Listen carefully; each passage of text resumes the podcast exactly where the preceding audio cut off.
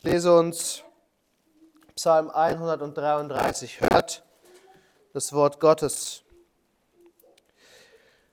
Ein Wallfahrtslied von David. Siehe, wie fein und wie lieblich ist's, wenn Brüder in Eintracht beisammen sind. Wie das feine Öl auf dem Haupt, das herabfließt in den Bart, den Bart Aarons, das herabfließt bis zum Saum seiner Kleider. Wie der Tau des Hermon, der herabfließt auf die Berge Zions. Denn dort hat der Herr den Segen verheißen. Leben bis in Ewigkeit. Amen.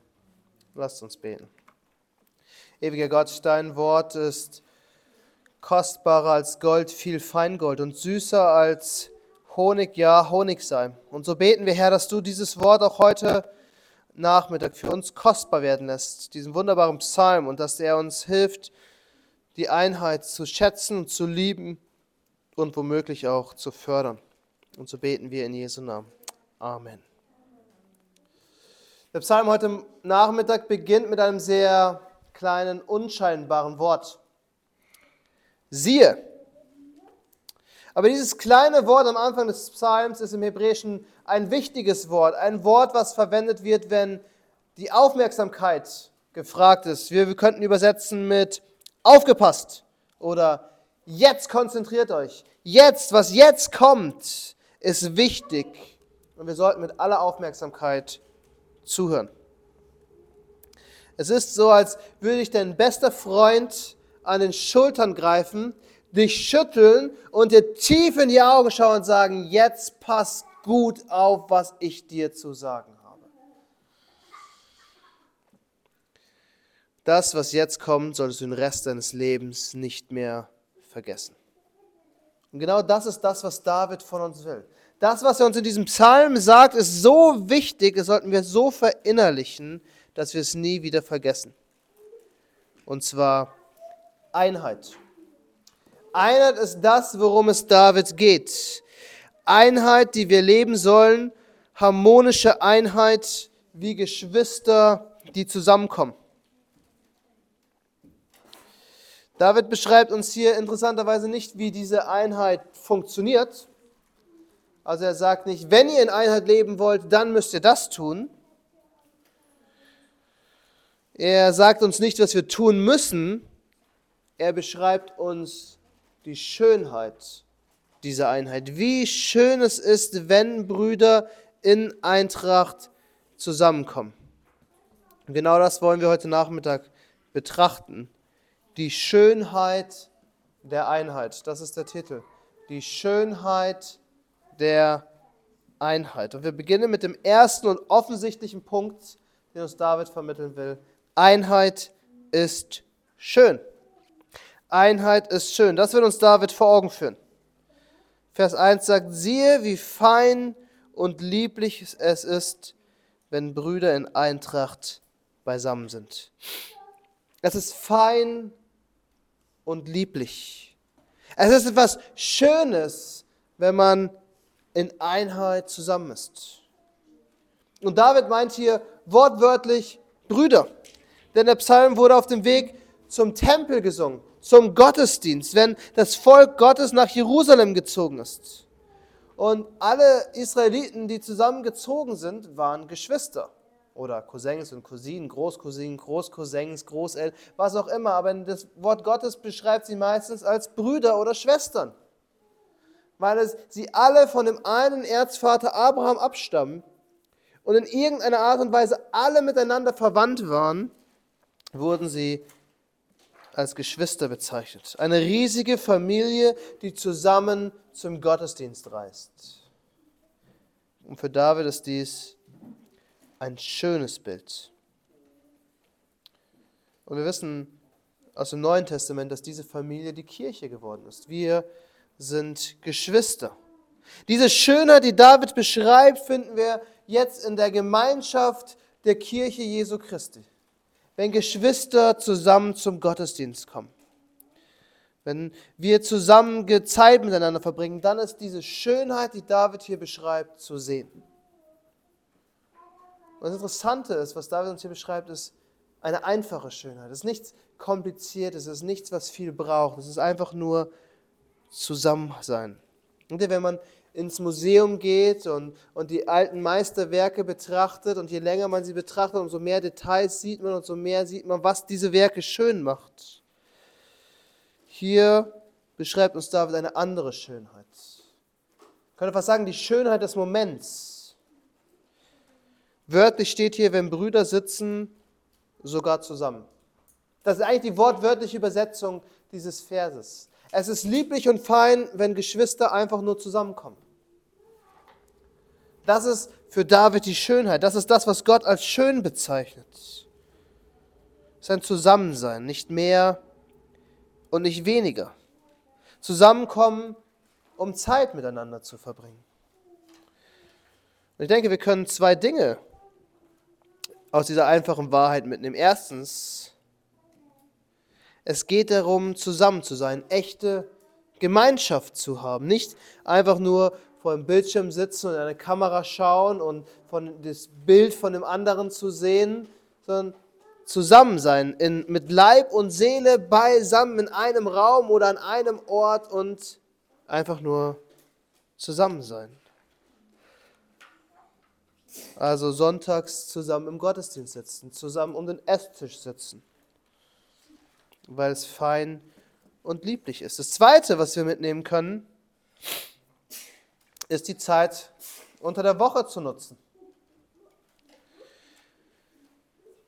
Ich weiß, es ist für uns alle ein Opfer, Zeit aufzuwenden, um sich zu sehen, um Gemeinschaft zu haben. Aber es ist etwas Schönes, sagt uns David, wenn wir als Geschwister zusammenkommen, um Zeit miteinander zu verbringen, Zeit teilen unsere Häuser und Wohnungen öffnen, unsere Kühlschränke leeren, unsere Gedanken miteinander austauschen und uns gegenseitig im Herrn ermutigen. Das ist lieblich und fein. Das ist etwas Schönes, wenn wir Zeit miteinander verbringen. Und David beschreibt uns hier nicht irgendeine theoretische Gemeinschaft von wegen, wir müssen mit anderen Kirchen theoretisch Gemeinschaft haben und, und mit Geschwistern in anderen Städten theoretisch Gemeinschaft haben. David beschreibt hier etwas Simples, nämlich einfach nur Zeit miteinander verbringen und nicht mehr und nicht weniger. Zusammenkommen und Zeit miteinander verbringen. Aber dann beschreibt uns David noch etwas, was diese Wahrheit der Einheit so schön macht. Er beschreibt uns nämlich, dass Einheit Segen ist. Und das ist der, der zweite Punkt heute Nachmittag. Einheit ist Segen. David sagt uns, es ist lieblich und fein, in Einheit zusammenzukommen. Und dann benutzt er zwei Bilder, die uns diese Schönheit beschreiben sollen. Zwei Bilder, mit denen wir wahrscheinlich nichts anfangen können in unserer Zeit, aber die für die Israeliten Schönheit bedeutet haben. Die erste, das erste Bild ist die Einsetzung Aarons. In 2. Mose gibt, gibt Gott ganz klare Anweisungen, was geschehen soll, wenn Aaron zum Hohepriester geweiht wird, wenn Aaron ordiniert wird. Man hat Öl genommen, wahrscheinlich Olivenöl, das mit Kräutern versetzt war, kostbar duftendes Salböl. Und dieses Öl wurde über Aarons Kopf geschüttet. Es waren nicht nur ein paar Tropfen. Es war so viel Öl, dass es Aaron über den Bart gelaufen ist, über seine gesamte Kleidung bis über den Saum unten auf dem Boden. Also wir könnten schon fast sagen, es wurde literweise Öl über Aarons Haupt geschüttet.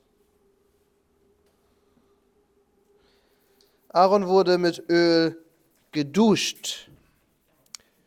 Und das ist das erste Bild, von dem David sagt, dass es schön ist, lieblich und fein, so wie dieses Öl, was über Aarons gesamten Körper fließt. Das zweite Bild ist der Tau des Berges Hermon, ein Berg im Norden Israels, der morgens komplett weiß war. Ein Berg, der, der jeden Tag zu jeder Jahreszeit Tau hatte. Wenn wir morgens aus dem Haus schauen, bei den aktuellen Temperaturen sind die Wiesen weiß, weil das Wasser, das, die Feuchtigkeit gefroren ist. Jede Nacht ist auf diesem Berg das Wasser zu Tau gefroren und dann geschmolzen und dann durch ganz Israel geflossen in Flüsse und Seen bis nach Zion, bis nach Jerusalem. Und das sind zwei Bilder, die David benutzt, um uns Schönheit zu beschreiben. Zwei Bilder, mit denen David die Schönheit der Einheit vergleicht. Aber was ist an diesen beiden Bildern so schön? Als ich mir das überlegt habe, habe ich mir gedacht, wenn mein ganzer Körper mit Öl übergossen wird, weiß ich nicht, ob ich das angenehm fände. Aber es ist schön wegen der Symbolik, die damit verbunden ist. Das Öl, was über den Hohepriester ausgegossen wurde, ist ein Symbol für den Heiligen Geist, den Gott über diesen Mann ausgießt für sein Amt. Es ist ein Symbol des Segens Gottes, der aus dem Himmel auf Aaron hinabkommt um ihn für dieses Amt auszustatten. Das Wasser, das den Berg Zion herunterläuft, ist ein Bild von Gottes Segen. Ein Segen, das das Volk braucht, weil sie brauchen Wasser, damit die Felder reifen, damit Getreide geerntet wird, damit alles am Leben erhalten bleibt. Und genau das ist das, was David uns hier zeigen will. Diese Gemeinschaft als Geschwister zusammen ist wie dieser Segen Gottes, der über uns ausgeschüttet wird. David sagt letzten Endes, Gemeinschaft zusammen ist ein Segen Gottes. Genau auf diese, darauf will David unsere Aufmerksamkeit lenken. Diese Gemeinschaft, die wir haben, ist Segen, wie Öl, das von Gott herunterfließt.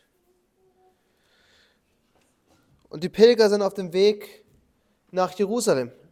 Hinauf auf den Berg Zion, zum Tempel singen sie davon, wie Gott seinen Segen herunterlaufen lässt. Und ein Autor hat ganz passend in seinem Kommentar geschrieben, man könnte diesen Psalm zusammenfassen mit, wir gehen hoch, hoch, hoch, der Segen kommt runter, runter, runter. Und das ist letzten Endes das, was David uns sagt. Wenn wir als Gemeinschaft zusammen zum Gottesdienst ziehen und zum Gottesdienst gehen, kommt der Segen Gottes zu uns hinunter. Aber zum Schluss möchte ich noch eine andere Wahrheit betrachten, die vielleicht nicht direkt aus dem Psalm fließt. Wir haben gesehen, Einheit ist schön, Einheit ist Segen. Und als drittes betrachten wir, Einheit ist in Christus. Einheit ist in Christus.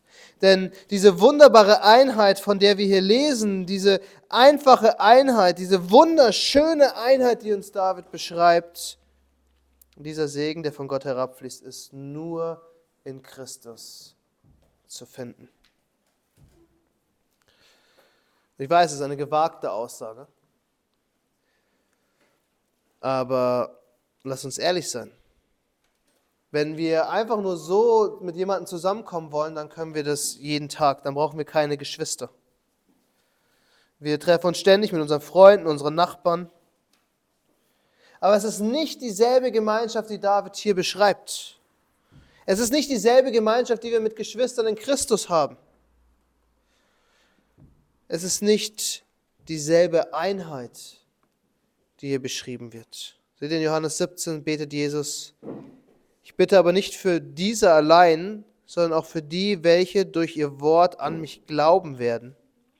Auf dass sie alle eins seien, gleich wie du, Vater, in mir und ich in dir, auf dass auch sie in uns eins seien, damit die Welt glaube, dass du mich gesandt hast. Gemeinschaft haben können alle Menschen.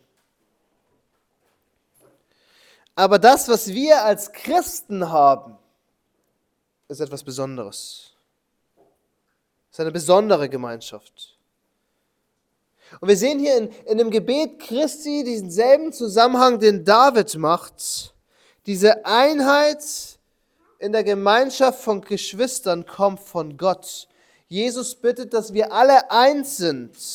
Diese Einheit ist ein Segen Gottes, den Christus für uns erbittet. Aber diese Einheit ist mehr. Es ist eine Einheit, die wie die Einheit des Vaters und des Sohnes ist. Wir sollen eins sein, so wie der Vater mit Christus eins ist. Es ist eine Einheit, die über alles hinausgeht, was wir in dieser Welt kennen. Denn wenn du in ein Land reist, wo du weder Sprache noch Kultur noch Essen kennst, brauchst du wahrscheinlich lange, um dich wohlzufühlen und anzukommen. Du musst ein Minimum an Sprache verstehen, um dich zurechtzufinden. Aber sobald du in diesen Ländern sonntags in den Gottesdienst gehst und vielleicht die Worte nicht verstehst, aber dieselben Psalmen singst, dieselben Glaubensbekenntnisse bekennst und dieselbe Bibel liest, hast du automatisch Einheit und Gemeinschaft, die über alle kulturellen Grenzen hinaus ist, geht. Sobald du unter Christen bist, bist du angekommen, egal in welchem Land, egal an welchem Ort. Du bist in einer Gemeinschaft, die es nur in der Kirche gibt. Im 1. Johannesbrief sagt uns der Apostel, diese Gemeinschaft ist eine Gemeinschaft mit dem Vater und dem Sohn. Eine Gemeinschaft, die man nirgendwo sonst in der Welt erleben kann. In Epheser 4 ermahnt uns Paulus, diese Einheit zu bewahren. Und dann gibt er uns einen großen Grund, warum wir diese Einheit bewahren sollen. Er sagt uns, ein Leib, ein Geist, wie ihr auch berufen seid, zu einer Hoffnung eurer Berufung, ein Herr, ein Glaube, eine Taufe, ein Gott und Vater aller, über allen und durch alle und in euch allen. Diese Einheit, die wir als Christen haben, ist vorhanden, weil wir ein und denselben Glauben an den ein und denselben Herrn Jesus Christus haben. Das verbindet uns mit allen Geschwistern weltweit. Und das macht diesen Glauben so schön und so kostbar und diese Gemeinschaft so schön und so kostbar. Was uns am Ende bleibt, ist die große Frage, was ist die Anwendung, die wir daraus mitnehmen? Was ist die Anwendung, die wir aus diesem Psalm 133 mitnehmen? Wie lieblich und fein ist es, wenn Brüder in Eintracht zusammen sind. Und als Pastor ist man immer geneigt, den Zeigefinger zu erheben und zu sagen, arbeitet an dieser Einheit. Bemüht euch um mehr Einheit. Aber das ist nicht die Anwendung dieses Psalms. Die Anwendung dieses Psalms ist viel, viel einfacher. Die Anwendung dieses Psalms lautet, genießt die Gemeinschaft. Wann immer und so oft und so lange ihr könnt, kommt zusammen und genießt die Gemeinschaft mit euren Geschwistern. Ohne groß theologisch immer die Top-Themen besprechen zu müssen. Einfach Gemeinschaft haben, weil das ist etwas Kostbares und Schönes in den Augen Gottes wenn Geschwister zusammenkommen. Das ist ein Segen Gottes. Und seht ihr, die Schönheit der Einheit liegt nicht in unserem Bemühen, sondern in Gottes Segen. Amen.